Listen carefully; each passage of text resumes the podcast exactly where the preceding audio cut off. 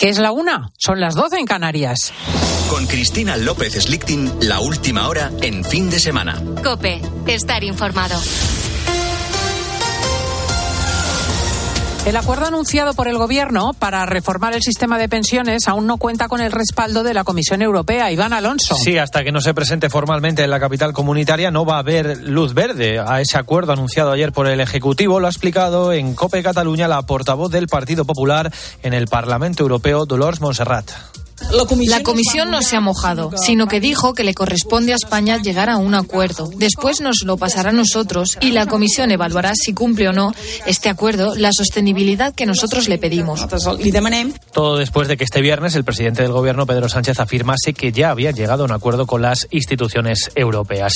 Los letrados de la Administración de Justicia denuncian la actitud del Ejecutivo respecto a la huelga que protagonizan desde el pasado 24 de enero. Iranzu García. Sí, en un comunicado aseguran que el gobierno ignora el grave perjuicio que esa huelga está ocasionando a los ciudadanos. También desmienten que el ministerio les haya subido un 15%, como sostienen desde el Ejecutivo.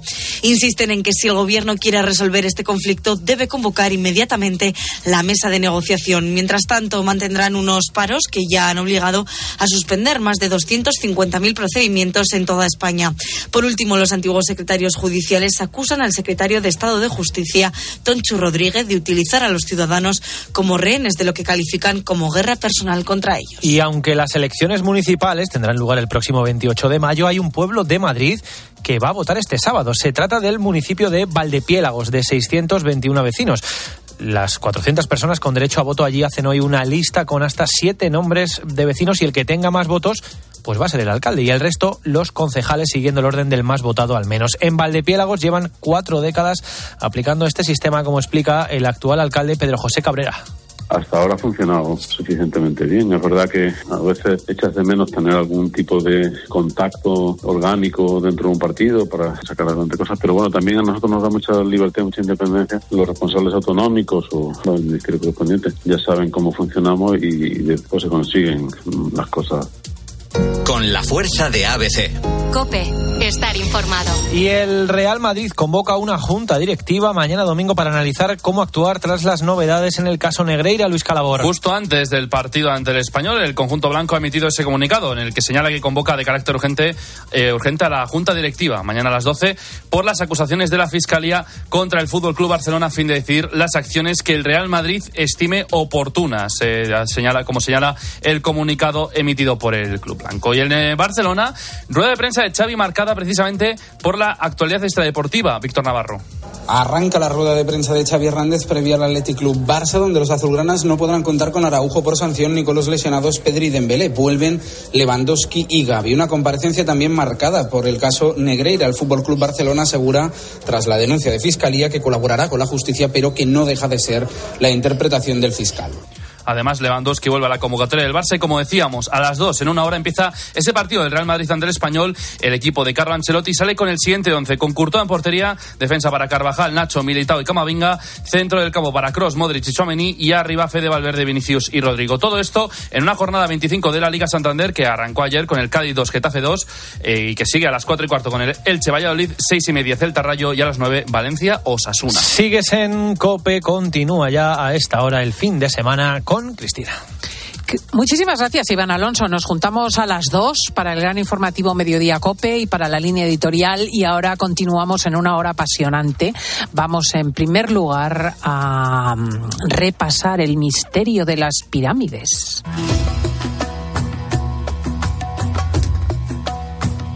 Escuchas fin de semana. Con Cristina López Slichting. Cope, estar informado.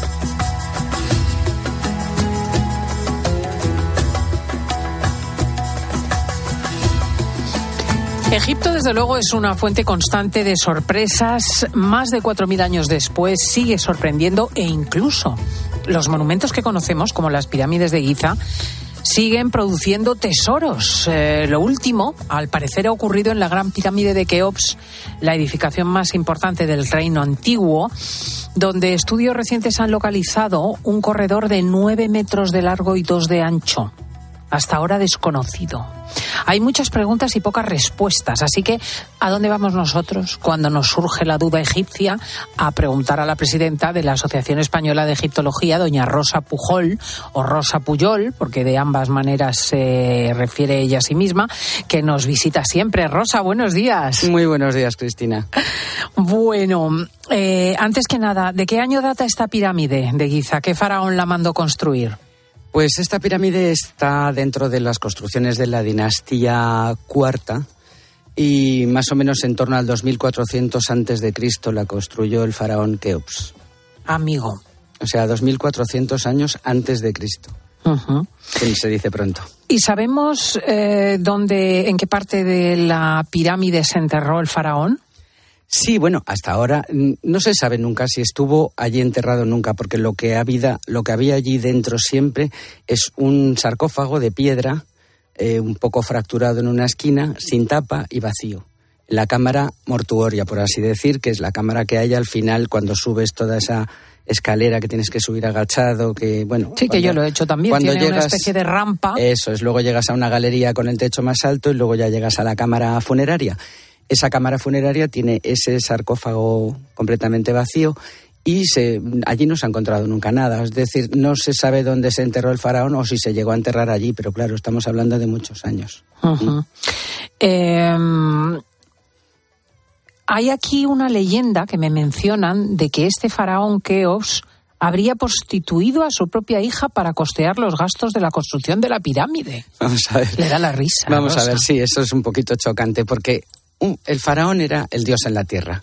Es decir, tenía poder omnímodo para todo, no necesitaba pedir permiso para costear, pero aparte de todo es que el costear era simplemente poner a más gente a trabajar, porque no había moneda, es decir, no se pagaba a nadie, no había moneda, no había eh, un mercantilismo con esto, no había que contratar a nadie, ni había, es decir, él decía, quiero piedra de aquí, mandaba una serie de gente a por la piedra y le traían la piedra sin, sin preguntar más. Entonces, pues la verdad es que es un poquito, es, es un poquito, suena un poquito raro y un poquito de leyenda, no sé si urbana o leyenda arqueológica, pero no, no hay constancia de, ellos. Un faraón no necesitaba. No necesitaba esas cosas. Bueno, vamos al estudio que, que hemos mencionado al comienzo, este extraño corredor que ha aparecido. El tema se ha publicado en la revista Nature, que desde luego en este sentido pues es de toda seriedad, y refiere a una investigación que se puso en marcha en el año 2016. Cuéntanos. Sí, eh, esta investigación lleva ya mucho tiempo. Lo que pasa es que tuvo un parón importante por el tema de la pandemia, claro, porque esta, esta investigación lo ha llevado a cabo un equipo japonés, mm, se llaman Scan Pyramids, y necesita muchos viajes porque mm, todos los estudios que están haciendo ellos lo que hacen es disparar unos, em, unos muones de rayos cósmicos que bueno, ellos, eh, esos rayos parece ser que lo que determinan es la densidad y encuentran los huecos, una especie de, ecografía o de algo así parecido, ¿no? Entonces, mm, luego después esto hay que revelarlo con unas películas, las películas están hechas con unas emulsiones nucleares, en fin, que tienen que viajar. Están todo el tiempo. Hay un documental muy interesante en, en YouTube, yo creo que está por todas partes, eh, que tienen que ir a París para unas cosas, a Tokio para otras, a Londres para otras, a otra vez de vuelta al Cairo, y más disparos y poner más lo que ellos llaman telescopios por dentro, por fuera de la pirámide. En fin, que han, que han hecho una cantidad de estudios, una cantidad de mediciones y demás para llegar a encontrar este pasadizo que han encontrado en, en, la, en, una, en una de las aristas de abajo, ¿no? Eh, es un pasadizo, tiene cinco metros de, largo y como dos de ancho y tiene unas piedras, lo que ellos llaman chevron, que no es más que un techo a dos aguas, con piedras perfectamente colocadas a dos aguas. Por lo tanto, mm, ya a principios del siglo pasado ya se dijo que la pirámide tenía que tener muchas cámaras de descarga para soportar ese enorme peso y repartir la, enorme cantidad de piedras, repartir los pesos, porque si no se les hubiera venido abajo. Entonces, esta puede ser una de esas cámaras. Hay quien está fantaseando y diciendo que, que si podría llevar a la cámara secreta donde se encuentre al faraón, etcétera. De momento, este pasadizo está cegado y de momento hasta ahí, es, hasta ahí sabemos. Pero tiene todo el aspecto porque encima de la cámara del rey donde está el sarcófago vacío, hay una cámara con cinco, con cinco pequeñas eh, camaritas, por así decirlo, y acaba también en lo que llaman también un chevron, que es un techo a dos aguas. Esto es para repartir el, el peso y la presión de las piedras. Los, los, arquitectos del siglo pasado, sin muones y sin rayos cósmicos ni nada, ya dijeron que tenía que haber muchas cámaras de descarga. De este tenor. Sí, entonces, pues ahora estamos descubriéndolas con esta técnica de los muones que no es invasiva, no hay que agujerear nada, no, no, no daña para nada es mucho más lenta y es costosa en viajes, en mediciones, en, pero vamos, en el documental es, mm, parece como cuando lanzan un cohete a la luna, ¿no? Cuando logran poner en una pantalla lo que han descubierto, pues mm, claro, empiezan todos y brindan con champán y todo, porque no solamente han descubierto este pasadizo, han descubierto encima de la gran galería, que es donde se llega, eh, que ya puedes ponerte de pie, encima de la Gran Galería han descubierto que hay menos concentración, menos densidad, o sea, puede haber otro hueco exactamente paralelo, del mismo tamaño y la misma inclinación que la Gran Galería. Por tanto, mm, eso se queda para seguir investigando. Es decir, tenemos ahí un, filón que si no tiene tesoros en, en, plan Tutankamón, sí que tiene tesoros para poder llegar, no a saber cómo se hicieron, pero por lo menos a, tener un poquito más claro el tema de las pirámides, que sigue siendo un enigma que sigue siendo un enigma. Eh, lo cierto es que demuestran una enorme pericia arquitectónica, en el sentido de que efectivamente dejan cámaras vacías de descarga, eh, disponen los pesos de la forma adecuada. Realmente era una técnica muy depurada. Era, era una técnica muy depurada, teniendo en cuenta que ellos contaban, pues sí, tenían, tenían una especie de transportador de ángulos, ellos tenían su plomada, que es pues de, primero de construcción, ¿no? Ver lo que es vertical, y siempre contaban con el agua para nivelar en plano horizontal. Pero claro, eran unas herramientas muy rudimentarias, no tenían hierro, no tenían grúas. ¿Cómo subieron esas piedras a esta altura? La pirámide tenía, en origen tuvo 146 metros de altura, que para que los oyentes hagan una idea, pues sería apenas 17 metros más bajita que Torre Picasso. ¿eh? que es la Torre Blanca de la Castellana, que todo el mundo habrá visto, aunque sean fotos, ¿no? Mm. Solamente 17 metros más bajita. Se pueden imaginar una base de 230 metros y de 146 metros de altura en la Castellana. Mm, cuando uno las ve allí no se hace la idea porque no tiene nada para comparar, pero mm, si la pusiéramos en cualquier sitio es tremenda las pirámides. Y no solamente eso, sino también los altísimos obeliscos, como los ponían de pie, sin que se les cayeran, porque podían poner a mucha gente a tirar del otro lado, pero claro, tenían que compensar muy bien porque una vez que Mm, llegabas la, verticalidad cómo lo frenabas claro o sea y para transportarlos que los contrapeaban en los barcos con el barco en seco esperaban a que subiera el agua y entonces los transportaban por el río. En fin que mm, tenían una una pericia y una capacidad de, ingeniería diría yo casi no porque mm. la verdad es y que a estas alturas desde un criterio tan científico y tan serio como el que utiliza Rosa Puyol realmente no sabemos cómo se pudieron construir las pirámides. ¿Es imposible?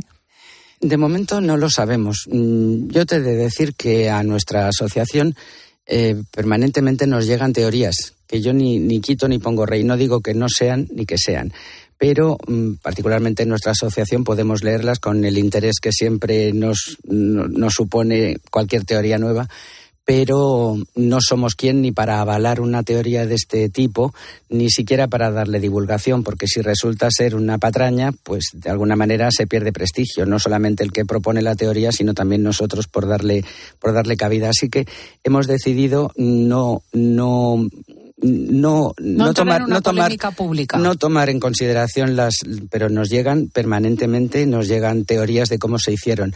Eh, siempre recomendamos lo mismo, que lo presenten pues en el Consejo Superior de Investigaciones Científicas, en una universidad o en alguno de los congresos y que lo sometan a la comunidad científica egiptológica para que sean ellos quienes eh, digan si eso es posible o no.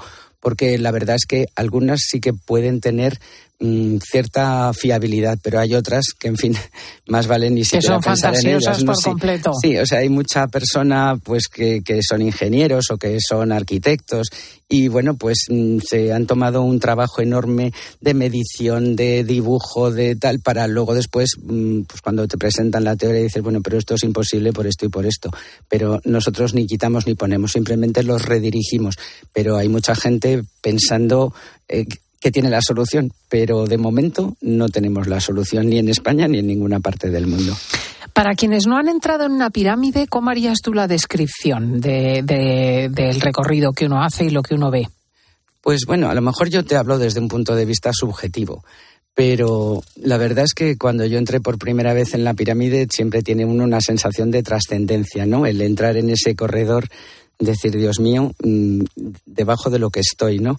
Y vas pasando por esos corredores que serpentean y luego pues tienes que subir una larguísima rampa eh, de madera con travesaños para que no te resbales y tienes que ir eh, doblado por, por, la cintura, o sea, tienes que ir completamente como, como si fueras una alcayata para entendernos, ¿no? Porque no te puedes poner de pie, el techo es muy bajo pero cuando ya estás diciendo ya no puedo más y me voy a dar la vuelta, entonces se llega a la gran galería que tiene una altura de techo de 8 metros. Y entonces desde esa gran galería ya se accede al, a la cámara del sarcófago. Eh, a mucha gente le da agobio. Particularmente yo recuerdo mm, a mi hija que, decía yo me quiero ir, yo me quiero ir, yo me quiero ir y le dije siéntate aquí, coge un abanico, relájate un poquito y, disfruta de esto. Al poquito se le había pasado la angustia, pero sí es un poquito. Eh, yo no lo recomendaría a la gente que tenga, que tenga claustrofobia máxime, porque últimamente sucede una cosa peculiar y es que cuando estás dentro se va la luz pero afortunadamente como hoy en día todos llevamos un móvil, pues con las linternas del móvil podemos funcionar. Pero claro, mm, o sea, da un poquito de así cuando se te va la luz. Yo lo que me, me, llamó más la atención de la entrada que hice en su momento es la calidad del aire, en el sentido de que no hay viento, no hay aire ninguno, no hay ninguna movilidad. Y parece como, como estagnado, ¿sabes? Como, como estático. Sí, cuando, cuando sales, sales un poquito, un poquito con ganas de salir. Mm. Sales con ganas de salir porque... Mm, está como seco, quieto. como seco, sí, como, como parado, como, como si se hubiera quedado el tiempo allí retenido. Es una cosa así. Mm, yo recuerdo de un libro que traduje de una, de una autora inglesa que... Eh, que, se metió en la montaña cuando Abu Simbel estaba en su sitio, que no lo habían trasladado, pues se metió dentro del templo y tal, y que dice que en un momento determinado que pensó si se le podía caer la montaña aquella encima, porque es un templo excavado en la roca. Entonces ella misma dice, habría sido una manera grandiosa de morir y otra manera mucho más grandiosa de ser enterrada. Dice, no pasó nada, no se me cayó la montaña encima y puedo contarlo, ¿no? Pero verdaderamente el estar debajo de esa, porque es que son auténticas montañas de piedras, porque es que son dos millones y medio de piedras de, entre 5 y 15 toneladas cada una. Madre mía, es, que, son unas dimensiones ciclópeas, qué barbaridad. Bueno, en breve sale de nuevo de viaje hacia Egipto Rosa Pujol, o sea que cuando vuelva seguro nos trae cosas que pueden interesarnos mucho. Seguro, en Egipto siempre hay novedades y siempre hay cosas interesantes, sobre todo a ver si de alguna, de una vez abren el famoso museo nuevo que bueno, que eso... Ah, todavía está sin abrir el Está sin abrir, nos llevan amenazando desde el 2012. Y ahora han abierto el vestíbulo, eh, la cafetería, las tiendas y no sé qué más, a mil libras ¿Pero egipcias por pura ineficacia o qué? Eh, es una labor titánica trasladar el, otro museo. Es una labor titánica y además es un museo que a mí me parece solamente el vestíbulo ya haría falta un patinete porque es que son unas distancias que nos van a obligar a pasar en el Cairo tres días para poder ver el museo cuando esté inaugurado porque es enorme. O sea, es como ahora se hace todo tan grande. Esto está en la llanura de las pirámides. Tiene tantísimo espacio, pues claro, lo han hecho a lo grande. Entonces yo pienso que las piezas allí van a pasar más frío, van a estar muy bien expuestas, pero van a pasar más frío. Claro, el otro museo tenía mucho de romántico. Claro. Era como un centro de investigación británico del siglo XIX. Cosa tras cosa, todo eh, apilado con sus cartelitos de papel y, tenía pues un encanto inolvidable. Pero en fin, vamos a ver si consiguen eh, hacerlo. En cualquier caso que lo hagan. La ventaja es que ahora pues con, con tanto sitio como tienen y el laboratorio de restauración tan maravilloso van a poder exponer los 5.600 objetos de la tumba de Tutankamón. Y eso va a merecer la pena. Solamente eso ya va a ser deslumbrante. Rosa Puyol, egiptóloga, presidenta de la Asociación Española de Egiptología, muchísimas gracias. Gracias a vosotros, siempre encantada.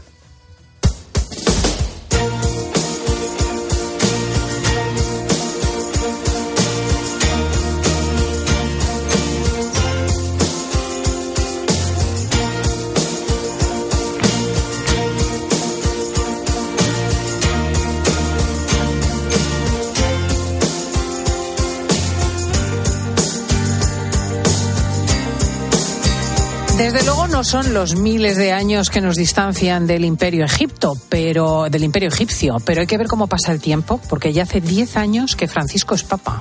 ¿eh? Diez años se cumplen ahora. Eh, los fastos y celebraciones eh, llevan en curso bastantes meses, pero, pero ahí los tenemos. Monseñor Ginés García Beltrán es obispo de Getafe, miembro de la Comisión Ejecutiva de la Conferencia Episcopal Española. Buenos días, Ginés. Buenos días. Cristina, un saludo cordial para todos. Qué barbaridad cómo pasa el tiempo, ¿eh? Así es, pasa el tiempo muy rápido y hace ya una década que Francisco es papa, ¿no? Con todo lo que esto supone de, pues de afianzamiento de, un pontificado, también de, ir a acostumbrarnos a la novedad que, que ha supuesto este pontificado, como supone todo, todo nuevo pontificado, pero al mismo tiempo para ver también cómo la Iglesia va avanzando en continuidad, ¿no? Es verdad que hay mucha novedad en, en, el estilo de Francisco, pero es verdad que también hay mucha continuidad en la doctrina con los papas anteriores, porque la Iglesia es así, la Iglesia es un continuo, ¿no? Vamos pasando las personas, pero se va cada día realizando lo que llamamos la sucesión apostólica, es decir, desde los apóstoles hasta nosotros, desde Pedro, desde el apóstol Pedro hasta su sucesor 266, el Papa Francisco. Hay cosas que sin duda han sido señeras en este pontificado. La reforma económica, por ejemplo, con la creación de una Secretaría de Economía completamente pública, que ha dado transparencia a las cuentas. Desde luego, la lucha contra la pederastia. Es un papa que ha puesto pie en absolutamente. La insistencia en que la Iglesia sea menos centralizada, que haya un papel más importante de las distintas eh, conferencias episcopales y en realidad de todos los fieles. Eh, yo no sé cómo, cómo subrayarías los rasgos de este pontificado. Pues mira, yo creo que el pontificado está ya muy bien delineado en su primer documento, en la alegría del Evangelio, donde el Papa no, nos habla un poco de cuál va a ser su programa, pero sobre todo cuál es también su, su origen, su camino hasta llegar a ser el sucesor de Pedro. Y creo que, que nos habla de, de, de una iglesia en misión, de una iglesia que, que, necesita un nuevo ardor, una nueva alegría, la alegría que da el Evangelio. Y esto también necesita, pues, apóstoles, discípulos, misioneros, como, como él llama. Creo que, que todo su pontificado después es una, una concreción de este primer documento. En temas tan diversos como, por ejemplo, la llamada a la santidad, un documento sobre, sobre la santidad, o, o introducirse en algo que él ha dicho que, que en un principio le era un tanto ajeno como es el tema de la ecología en la Laudato Si o, de la amistad social en Fratelli. Y, y después hay una cosa también que, parece, bueno, la reforma de la curia, de la curia romana. Pero hay también un, en toda, en toda trayectoria humana y, mucho más cuando un, tiene el relieve de un papa, también el pontificado está marcado por, por, la situación histórica, por la situación cultural concreta, incluso con la circunstancia de los problemas concretos que, vienen al pontificado. Por ejemplo, estos que tú has nombrado, pues la, la necesidad de transparencia, eh, la lucha contra la pederastia, que ya vienen de los papas anteriores, sobre todo de Benedicto XVI, pero que es verdad que, que, Francisco los ha tomado con una fuerza y con una decisión muy, muy firme. Pero, pero creo que, que en el fondo todo el pontificado de, de, Francisco está ya expresado en su primer documento, algo que hoy ya nos es muy, muy, muy habitual, ¿no? Escuchar una iglesia en salida, o la Iglesia como hospital de campaña en medio, en medio del mundo, la propia sinodalidad, la invitación a, a la sinodalidad, a escuchar a Dios como pueblo reunido, como pueblo en camino, eh, no tener miedo a, lo que pueda pasar porque estamos seguros que el Espíritu Santo actúa en la Iglesia. Es decir, detrás de, este Papa, que puede tener pues ese lenguaje que, a muchos les sorprende y que puede tener afirmaciones que, también sorprende, hay un profundo hombre de fe, un profundo hombre de oración. Yo creo que que hay que ver cuando el Papa celebra, hay que ver cuando el Papa cuenta eh, cosas muy particulares de, su vida, de su vida cotidiana. Yo siempre me, llama muchísimo la atención pues su mirada profunda de fe y cuando he tenido la gracia, la oportunidad de, escucharlo directamente, de hablar con él, siempre me quedo con muchísima paz al, ver que, al, al frente de la Iglesia está un hombre profundamente de fe que, que confía en el Señor y que, y que sabe que el Espíritu Santo no va a abandonar la Iglesia, por tanto tenemos que fiarnos. Tengo Creo que, para entender. Ginés, en, el, en los últimos minutos sobre la cuestión del celibato que se ha planteado esta semana, porque al respecto de la posibilidad de que los sacerdotes se casen, se le preguntó al Santo Padre y él dijo que, bueno, que era una cuestión eh, que se podía modificar en la historia de la Iglesia. Hay que recordar que San Pedro estaba casado, ¿no? Y que los sacerdotes de la Iglesia Oriental eh, ortodoxa también pueden casarse. Y, sin embargo, luego reiteró que él no tomaría eh, cartas en este asunto, que lo dejaba para su sucesor. ¿Cómo has visto este debate y cómo está la cosa? Bueno, eh, yo, yo he leído por encima la última entrevista. Cuando una persona como el Papa hace muchas entrevistas, pues en las preguntas que los periodistas hagáis, pues hay, hay, hay muchas matizaciones, ¿no? Yo he leído eh, sobre todo estas preguntas y el Papa lo que viene a afirmar es una, una realidad, que en la Iglesia Católica existen distintos ritos y que solo en el rito latino al que nosotros pertenecemos se da la ley del celibato. Es decir, que en los otros ritos orientales no existe la ley del celibato. Es decir, no es que se casan los sacerdotes, sino que se ordenan los casados que a su vez no pueden llegar a ser obispos, no pueden acceder al episcopado porque eh, solo serían para, para los célibes, ¿no? Que el celibato es una ley eclesiástica y no es un dogma de fe, pues eso lo afirma cualquiera en la Iglesia. Otra cosa es la conveniencia de que en este momento concreto de la historia los sacerdotes de rito latino eh, debamos ser célibes, porque es un bien para nosotros y es un bien para la Iglesia y la, Iglesia elige a personas célibes que quieren ser sacerdotes. Esta, esta, lo que ha dicho en esta, en esta entrevista hay que matizarlo con lo que dijo no hace poco, si no, si, no hace si no recuerdo mal, en un avión, cuando dijo yo no voy a cambiar la normativa del celibato y puedo afirmar lo mismo que afirmó el Papa San Pablo VI, sería capaz de dar mi vida por esto, ¿no? Esto lo dijo el Papa también hace poco. Por tanto, yo creo que al Papa hay que oírlo en su integridad, que lo que ha dicho, al menos lo que yo he leído, es la realidad, que en la Iglesia existen sacerdotes casados, esta es la realidad. Que vaya a abolir la ley del celibato en el rito latino, pues otra vez otras veces ha dicho que él en su pontificado no va a afrontar este tema. ¿Que es un tema que puede cambiar? Evidentemente porque es una ley eclesiástica. Otra cosa es que sea el momento adecuado, que, que el celibato no sea un don para la Iglesia y que él esté dispuesto a, poner esto en juego, a, cambiar esta ley. Pues es eh, con claridad lo que nos cuenta Monseñor Ginés García Beltrán, que mm, será muchas cosas, obispo de Getafe, no sé qué de la conferencia episcopal, pero sobre todo es obispo de cabecera de fin de semana. Así es. Un abrazo, Ginés, hasta luego. Igualmente, Cristina. Hasta adiós, adiós. adiós, adiós. Escuchas fin de semana. Con Cristina López Slichting. Cope, estar informado.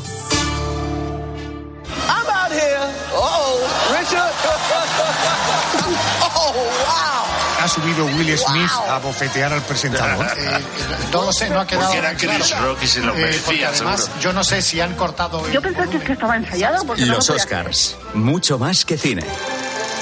La madrugada del domingo al lunes en Cope, especial Noche de Oscars. Y juntos vamos a vivir una noche distinta, una noche especial, que para nosotros será histórica. Desde la una y media de la madrugada y hasta las cinco de la mañana, te contamos la fiesta más importante del cine en una edición especial de la Noche de Adolfo Arjona. Estas cosas son las que le dan salsilla. También en cope.es, en tu móvil y en redes sociales.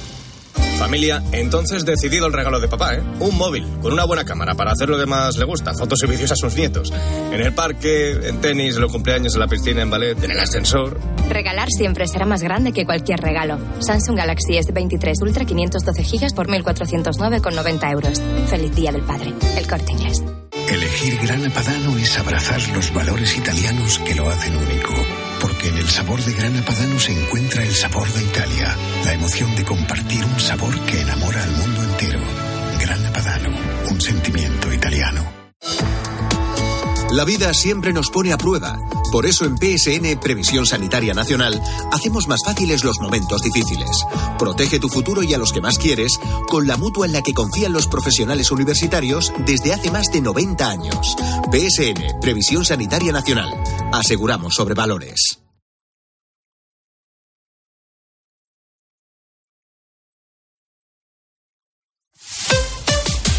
Escuchas Cope. Y recuerda, la mejor experiencia y el mejor sonido solo los encuentras en cope.es y en la aplicación móvil.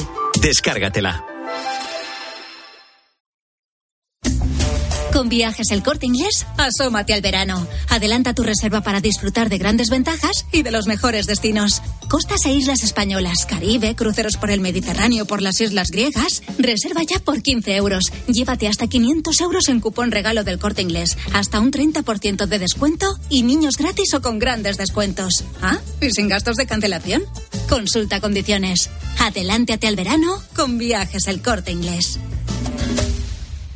Estrenar gafas nuevas esta primavera. En Vision Lab es muy fácil. Montura más cristales antirreflejantes, solo 49 euros. Y con progresivos, 99 euros. Como lo ves, más info en visionlab.es. Abres la orden de pedido y metes el numerito. ¿Qué numerito? Son ocho dígitos y seis letras. ¿Cómo? Lo tienes en el mail. ¿Qué mail? Yo no tengo ningún mail. ¿Qué mail? ¿Qué mail? Si la tecnología se pone difícil, pásate a la tecnología eléctrica con la gama Citroën Pro en los Business Days. Ofertas únicas con stock disponible hasta el 20 de marzo.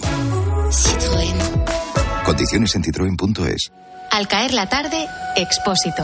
Problema de nuestra sociedad y que a medida que pasa el tiempo es mucho más preocupante. Las adicciones. Una dependencia que convierte la vida de muchas personas en un agujero. Realmente no te das cuenta de lo enganchado que estás. Te separas totalmente. En los dos últimos años y tras la pandemia las cifras han ido aumentando. Mira, realmente ha habido un aumento de perjuicio en la salud mental. Cuidado porque preocupa mucho la adicción a las nuevas tecnologías, a las redes, donde muchos jóvenes empiezan a estar realmente enganchados. Por eso, De lunes a viernes, de 7 de la tarde a 11 y media de la noche, en Cope encendemos la linterna.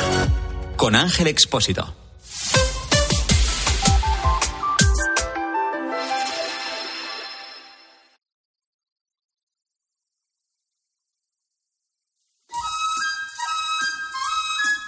Escuchas fin de semana. Con Cristina López Slichting. Cope, estar informado.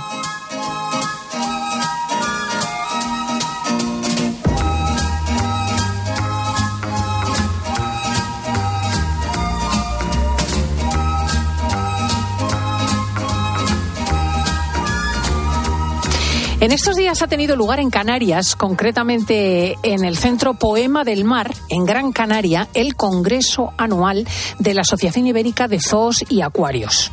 ¿Quién no ha ido alguna vez a un acuario? ¿Quién no se ha maravillado alguna vez en un zoo? Y una institución que abre la curiosidad al mundo, que para los pequeños es absolutamente excitante, que permite acercarse a especies que mucha gente no puede conocer porque no se puede permitirse a África o irse a Asia, está también bajo la inspección eh, ecológica, porque hay quien es contrario a los zoos. En realidad, los centros están adaptándose y desempeñan cada vez más un papel fundamental de conversación, de conservación, perdón, y de recuperación de especies. Vamos a ver qué conclusiones han salido de este congreso tan importante. Don Javier Almunia es doctor en ciencias del mar y presidente de la IZA, de la Asociación Ibérica de Zoos y Acuarios. Muy buenos días. Hola, buenos días, Cristina. ¿A qué retos se enfrentan los zoos en los próximos tiempos? ¿Cómo está la situación? Bueno, pues fundamentalmente el reto que nosotros nos planteamos es convertirnos en una herramienta potente y eficaz para la conservación, eh, sobre todo porque como sociedad, como planeta, nos estamos eh, enfrentando a lo que se llama la sexta gran extinción, una desaparición de especies, de animales y plantas que nunca antes hemos visto eh, prácticamente desde la, extinción de los dinosaurios, ¿no? Pero esta vez no es un meteorito que está cayendo en la Tierra, sino que somos los seres humanos con nuestra actividad los que estamos produciendo esa degeneración de la naturaleza y ahí los zoológicos y acuarios pues tenemos que, que mejorar para convertirnos en una buena herramienta de conservación. Fíjese, la sexta gran extinción. ¿Qué especies están en peligro de desaparecer? Pues eh, un poco de todo. La, la, información que tiene la Unión Internacional para la Conservación de la Naturaleza en su lista roja es que prácticamente eh, hay unas 40.000 especies que ahora mismo están en algún grado de amenaza. Eh, eso es eh, el 25% de todas las que se han analizado. Quiere decir que una de cada cuatro podrían estar en riesgo de desaparecer y eso significa que aproximadamente se estima que puede haber unos 4 o 5 millones de especies en nuestro planeta, pues habría un millón de especies al borde de la extinción. La mitad de ellas son plantas y en la mitad donde están los animales, pues tenemos un poco de todo. Tenemos, eh, por ejemplo, los anfibios, las ranas, los tritones tienen eh, una situación muy, muy negativa por eh, el cambio climático y también por la aparición de enfermedades. Los invertebrados, eh, hemos oído hablar seguramente últimamente de, de las abejas que, que, realmente también están sufriendo problemas, los, los, insectos, los eh, pequeños eh, caracoles, también tenemos aves, mamíferos, prácticamente todo, pero eh, desde luego lo, lo, lo, lo, importante es la velocidad a la que están desapareciendo las especies. ¿Y a qué se debe? ¿Al calentamiento del planeta, a la expansión de las ciudades, a la contaminación? Bueno, lo primero fundamental es la pérdida de hábitat. Les estamos quitando a los animales y a las plantas los, los lugares donde vivían pues, para tener nuestro, nuestros espacios agrícolas, pero también nuestras ciudades, nuestras infraestructuras. Todo eso va ocupando y eliminando lugares donde antes habían pues bosques, selvas y lugares que podían albergar a todos estos animales. A eso se le ha añadido también, por supuesto, la, la contaminación, en algunos casos, la, eh, la aparición de, virus y de nuevos patógenos, enfermedades eh, que han eh, podido hacer incidencia sobre estas especies. Y luego el, cambio climático, el cambio global que estamos sufriendo, pues creo que va a ser lo que va a venir un poco a, poner un, problema adicional sobre todos los que ya tenían anterior, anteriormente y por eso también es muy preocupante. Eh, ¿Cuál es la labor que se realiza en este sentido y con relación al tema que nos ocupa en zoológicos y acuarios? Bueno, los zoológicos y acuarios eh, llevamos muchísimos años, eh, siglos cuidando de las especies salvajes y por lo tanto aquí es donde están los expertos en, en, el, en, el, conocimiento, en el manejo, en la alimentación, en el cuidado, en la reproducción.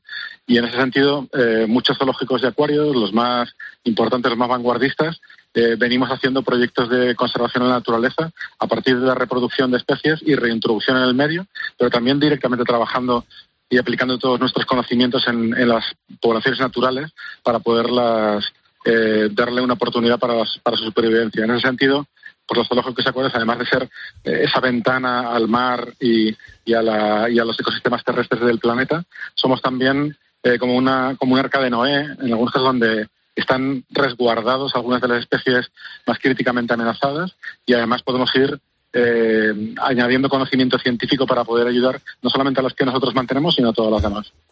¿Y podemos hablar de alguna especie que gracias a la labor de zoológicos y acuarios, eh, y acuarios ha sido conservada?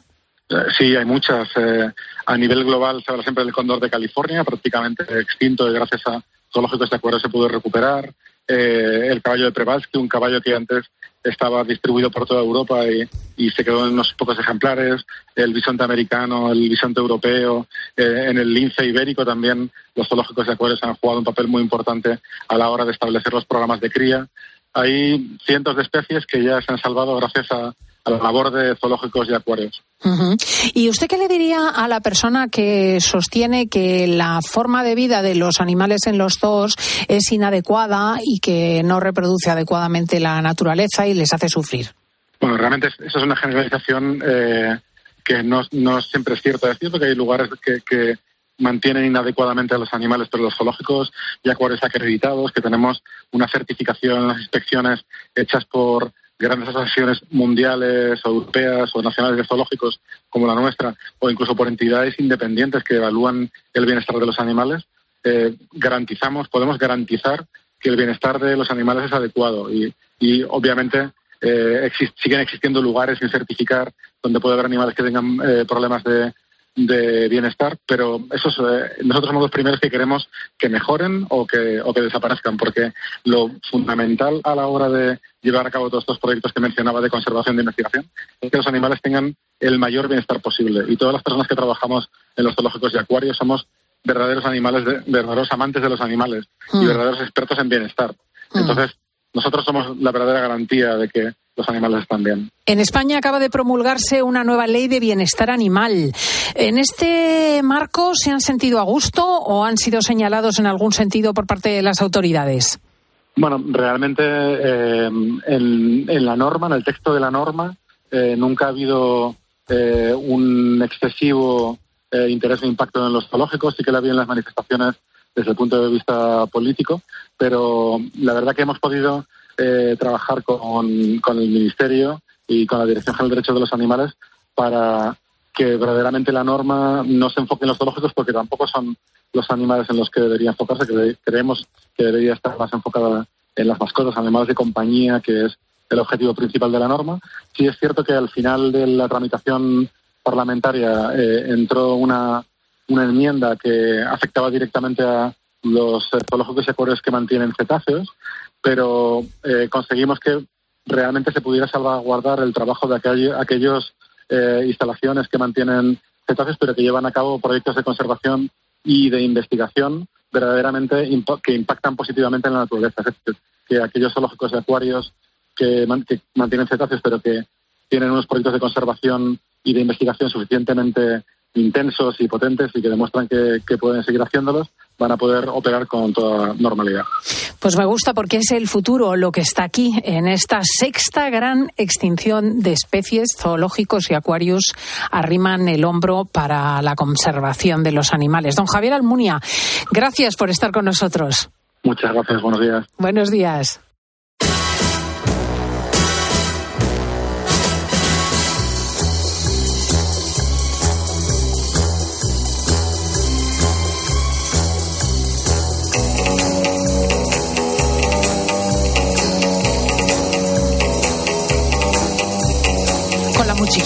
Trepidante, baja Rubio y baja González. Eh, Rubio González, González y Rubio son eh, Laura y Diego.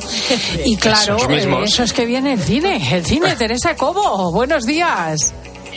Muy buenos días. La actualidad cinematográfica me tiene fuera de los estudios. Estoy en el Festival de Cine de Málaga y es que tenemos un fin de semana muy cinematográfico con este festival y con la entrega de los Oscars del domingo. Así que estamos a tope, a tope. Exacto. Del domingo dirá la gente, ¿mañana domingo por la mañana? No, no, no. Mañana por la mañana está el programa. Por la noche ¿eh? habrá programación especial de Adolfo Arjona y seguimiento de la entrega de los Oscars. Con lo cual entiendo que Teresa Cobo lleva unos días cosiendo Ah,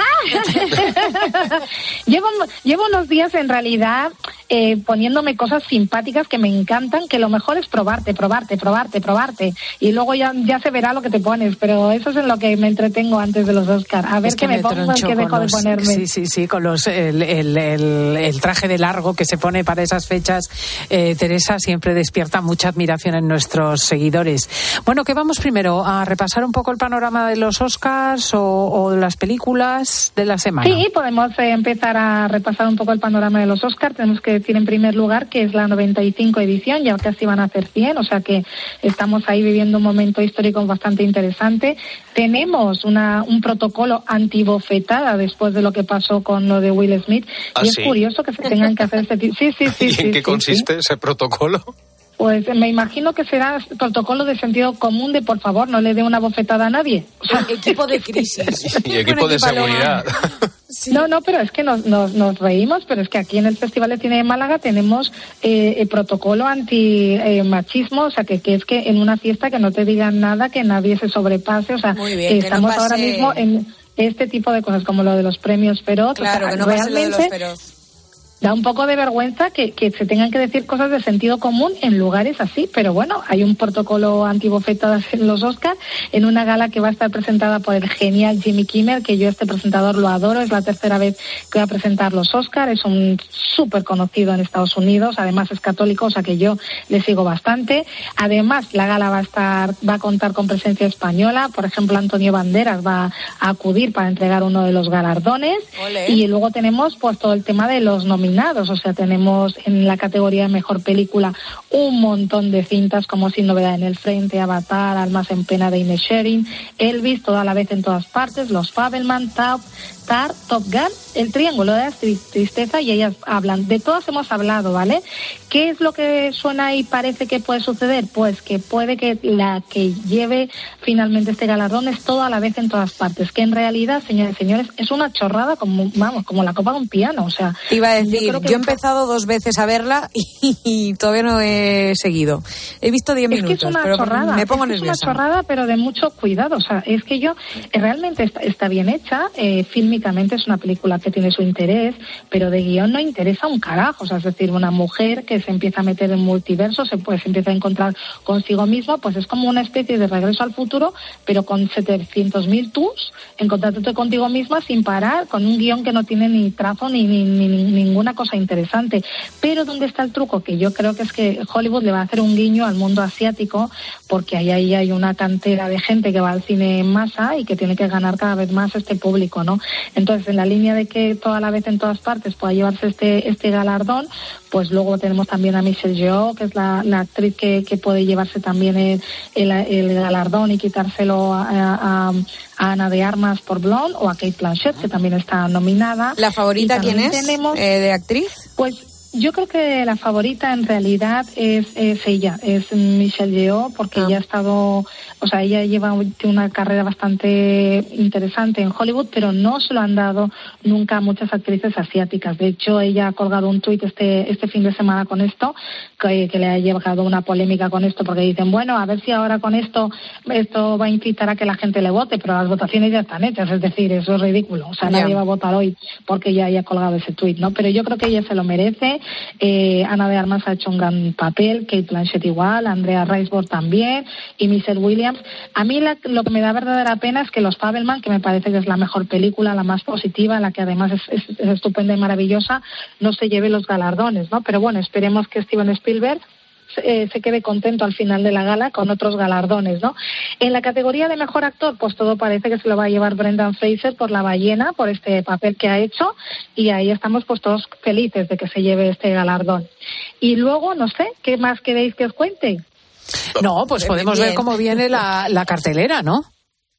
Pues sí, podemos y no ha contado el detalle de que no hay alfombra roja, que este año es dorada color champán. Efectivamente, sí, sí, sí, es color champán. Yo creo que eso va a hacer que los vestidos resalten mucho más, porque el rojo, hay que decirlo, en las fotografías llamaba mucho la atención. Y, ya ves que todas estas cosas de Internet están cada vez más y las redes sociales están a la orden del día y las imágenes eh, tienen mucha atención, ¿no? Entonces, pues esto es una de las razones, no la única, por la que se ha decidido cambiar la alfombra. Pero también en todos los festivales se está cambiando cada vez más por temas ecológicos a un color más azul o a un color más verde, vamos a estar cada vez más acostumbrados a, que la alfombra vaya cambiando también en función del tipo de, patrocinador. Una cosa interesante que me encantaría, que quiero contar, es que entre los candidatos a mejor actor de reparto, de, justo de la película de Todo a la vez en todas partes, está un actor que se llama Ke Hugh Kwan. Y este actor que ahora mismo es mayor, es un actor asiático que es el que hacía de Data en los Goonies. Oh. ¿Os acordáis? Me encanta. Me encanta. me encanta la película y me encanta Data. Era el, uno de los protagonistas. es maravilloso. Este es el padre de la protagonista, ¿no? En la peli. Este sí, efectivamente. Yo creo que al final se lo va a llamar Brian T. Henry, que es un actor afroamericano, y como hay tan poca representación de afroamericanos, es que es una tristeza, porque al final es, vale, todos son buenos, pero ahora ya es a cubrir cupos, ¿sabes? O sea, aquí no hay, no hay muchos negros nominados, pues entonces te lo vas a llevar tú. No hay muchos asiáticos, pues te lo vas a llevar tú. No hay muchos no sé cuántos, pues así. Tristemente esto es lo que vamos a ver. Pero bueno, nos quedamos con la tranquilidad de que todos los papeles son buenos y que casi todas las películas que están ahí, pues se merecen esas nominaciones. O sea, que alguien que se lo merece se lo va a llevar. Así que nada, disfrutarlo. Y con respecto a los estrenos, tenemos que recomendar en primer lugar una película francesa protagonizada por una chica coreana. Se titula Retorno a Seúl. Es una coproducción entre Alemania, Bélgica, Camboya, Corea del Sur, Francia, Qatar, Rumanía. Vamos, en fin, que hay dinero de todas partes para contar la historia de esta chica que ha sido adoptada eh, cuando era pequeñita, en la infancia, vive en Francia con sus padres, pero decide viajar a Corea para conocer a sus padres biológicos. Una película maravillosa, mezclada con muchos toques musicales, muy pop, en torno a la búsqueda de la identidad y, sobre todo el drama que sufren los, los niños adoptados para encontrar cuáles son sus orígenes. Es estupenda, de verdad. Así es como suena Retorno a Seúl. Es lo único que me queda de Corea. ¿Es tu madre? La biológica, creo. ¿No quieres encontrar a tus padres? No. ¿Por qué no? Tengo a mis amigos y a mi familia allí. Tiene que entender que soy francesa. Y un poco coreana. Recomendamos también una película que se ha estrenado en plataformas, en la que Diego no tiene y que tiene un logotipo con una N y color rojo. Luz cerca de la noche. Vaya. una, una Pero tú dilo con libertad. No lo Oye, si la gente menos, ya ¿eh? las conoce todas, las plataformas. Vale, pues nada. Luz cerca de la noche es una, una película basada en la serie británica protagonizada por Idris Elba que es para fanáticos de luces, o sea, gente como yo que es que flipó con las temporadas de esta serie, que era un thriller inquietante, maravilloso todas las temporadas, protagonizada por este detective eh, que trabaja en la policía que hace de todo para conseguir atrapar a los malos. Ahora nos lo encontramos en la cárcel y va a hacer lo imposible por salir, por mm, así acabar con el único caso que no ha podido resolver. También tenemos en documentales que se estrenan en la pantalla grande, una que está nominada a los Oscars que se llama La belleza y el dolor. Es una Uy, cinta extraordinaria, de verdad. Es un documental fantástico que narra la lucha de Nan Goldin, que es una fotógrafa súper conocida, y su asociación Pain contra la farmacéutica Purdue Pharma y todos sus dueños, que eran la familia Sackler, que consiguieron que se legalizara un opiáceo que ha conseguido matar a 400.000 personas. La verdad, yo estoy Madre muy mía. sensibilizada con este tema, de verdad. O sea, ya está bien, ¿eh? Ya está bien. Pero qué y luego otro. barbaridad. No, no, es que es una barbaridad. Y luego otro documental interesantísimo que se ha estrenado se llama Purgatorio, que es de un director polaco que nos habla un poco de el purgatorio, este, este tema que la gente está, mm, desconoce y que además está tan poco tratado en el mundo del cine. Es estupendo y maravilloso para acercarnos a la realidad y a las experiencias que han tenido diferentes santos en la historia de la humanidad sobre la existencia del purgatorio. Y luego tenemos por fin las recomendaciones de 13 Televisión. Vamos a comenzar hoy a las 3 menos cuarto con Apolo 13, que es una cinta estupendísima. A las 5 y 10 con Esta casa es una ruina, que es que es divertidísima, o sea, Ya tronchante. es un clásico de las risas. Es un clásico, es un clásico de verdad. A las 7 menos 10 Charro, a las 9 y media en Tierra Peligrosa 2 y luego por la noche a las 11 y media en Tierra Peligrosa. Mañana domingo viva el cine español con Garito de la Cruz, que es un currito de la Cruz, que es que es una cinta que yo me parto de la risa. No lo con conozco ella. yo esta película, Currito de la bueno, Cruz. Bueno, bueno, Currito de la Cruz a las 3 menos 20. Después tenemos El Relicario a las 5 menos 10 y luego por la tarde El Sargento Negro a las 6 y media. A las 10 y cuarto El Infierno de Cobardes y por la noche a las 12 En la Cuerda Floja, una película ganadora de Oscar. Qué buen domingo. Fantástico, muy bien, pues muchísimas gracias a Teresa y Cobo. Seguiremos la ceremonia de los Oscars y ya comentaremos lo que ocurra. Vamos a ver que gane el mejor. Un abrazo, amiga. Feliz, feliz fin fin de semana, feliz Festival de Málaga y, y feliz cine a todos. Y los oyentes han tenido poco tiempo hoy, va a haber que traerlos mañana. Vamos a citarles mañana mm, para que nos hablen de sus cosas, pero primero vamos a escuchar a los de hoy. 19 años de los atentados de Atocha, muchos de nuestros oyentes pues han recordado ese día. Nos llega este mensaje, por ejemplo. Ese día los técnicos de radiología del Hospital Gregorio Marañón no paramos de recibir heridos, una mañana muy desgraciada. Y también nos han llegado audios de los oyentes. Hola, buenos días. Yo soy Ana desde Valladolid y quiero aprovechar vuestro programa para agradecer en este día, en este terrible aniversario, a todos los miembros de las fuerzas y cuerpos de seguridad y al ejército, pues su dedicación a la seguridad de los ciudadanos. Y yo es que no puedo vivir este día y cuando habláis de los atentados, pues es que vamos, se me saltan las lágrimas. No me Son muchos los oyentes que nos han escrito, que nos han mandado sus audios, sus mensajes, pues recordando ese día tan duro, uno de los días más duros que hemos vivido como sociedad, pues mm, en los últimos 50 años por lo menos. Bueno, el tema de mañana de los oyentes del que hablaremos y del que ya recibimos audios en el 666 55 40 00 será esa ocasión en la que tu madre te ha puesto o dejado en ridículo. Ay, me encanta, me encanta. Cuando mamá se pasó. Ah. De los amigos, ¿eh? Esa vez, esa Unas cuantas. ¿Sí? Sí. A mí no, fíjate. Uy, yo tengo, yo tengo. Tú tienes. anécdotas La alemana. Jugosas, jugosas. La alemana ya está bien respondiendo las preguntas de los oyentes. Ya ha vuelto a casa eh, de, de, sus problemas de la espalda. Y eh, deciros que la redacción la hemos integrado Marcio Ortega, Diego González, Paloma Paulete, Laura Rubio y Jesús García Arcilla. El control ha sido de Cinta Molina. El técnico en Atocha, cuando hemos abierto allí el eh, programa, era Daniel Herrería y el central ha sido de José María Orihuela. Y Cristina López Schlichting te dice que mañana a las 10, las 9 en Canarias estaremos aquí y que adiós España.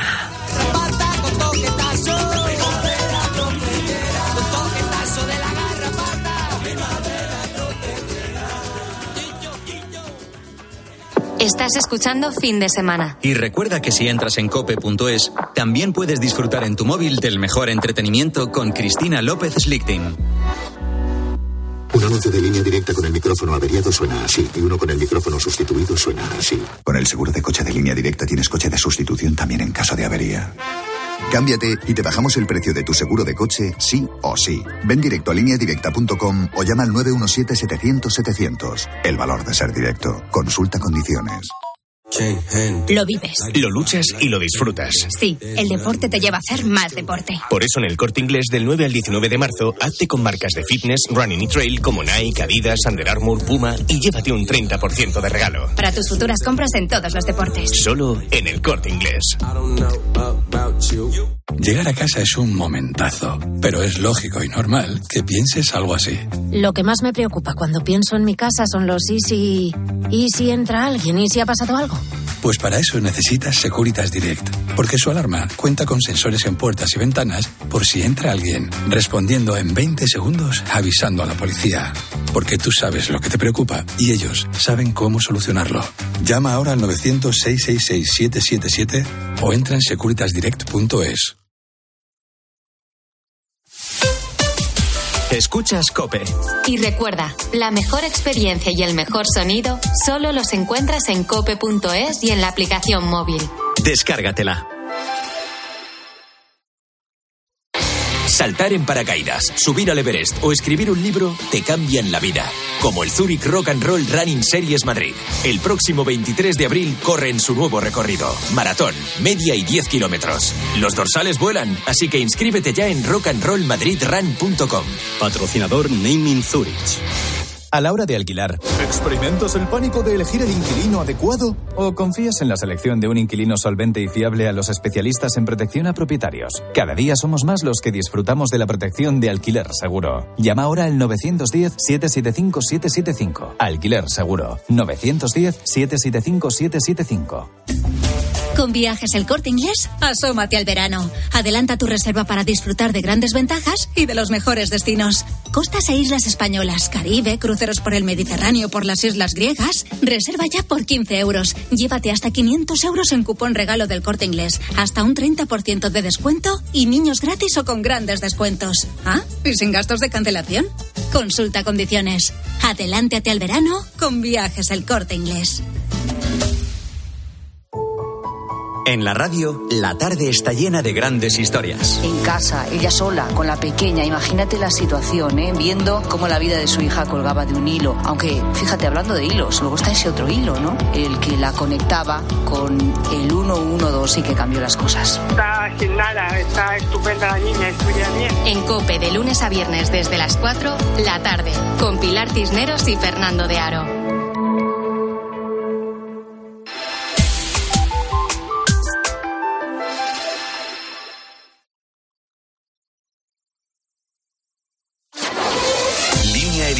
Cadena Cope.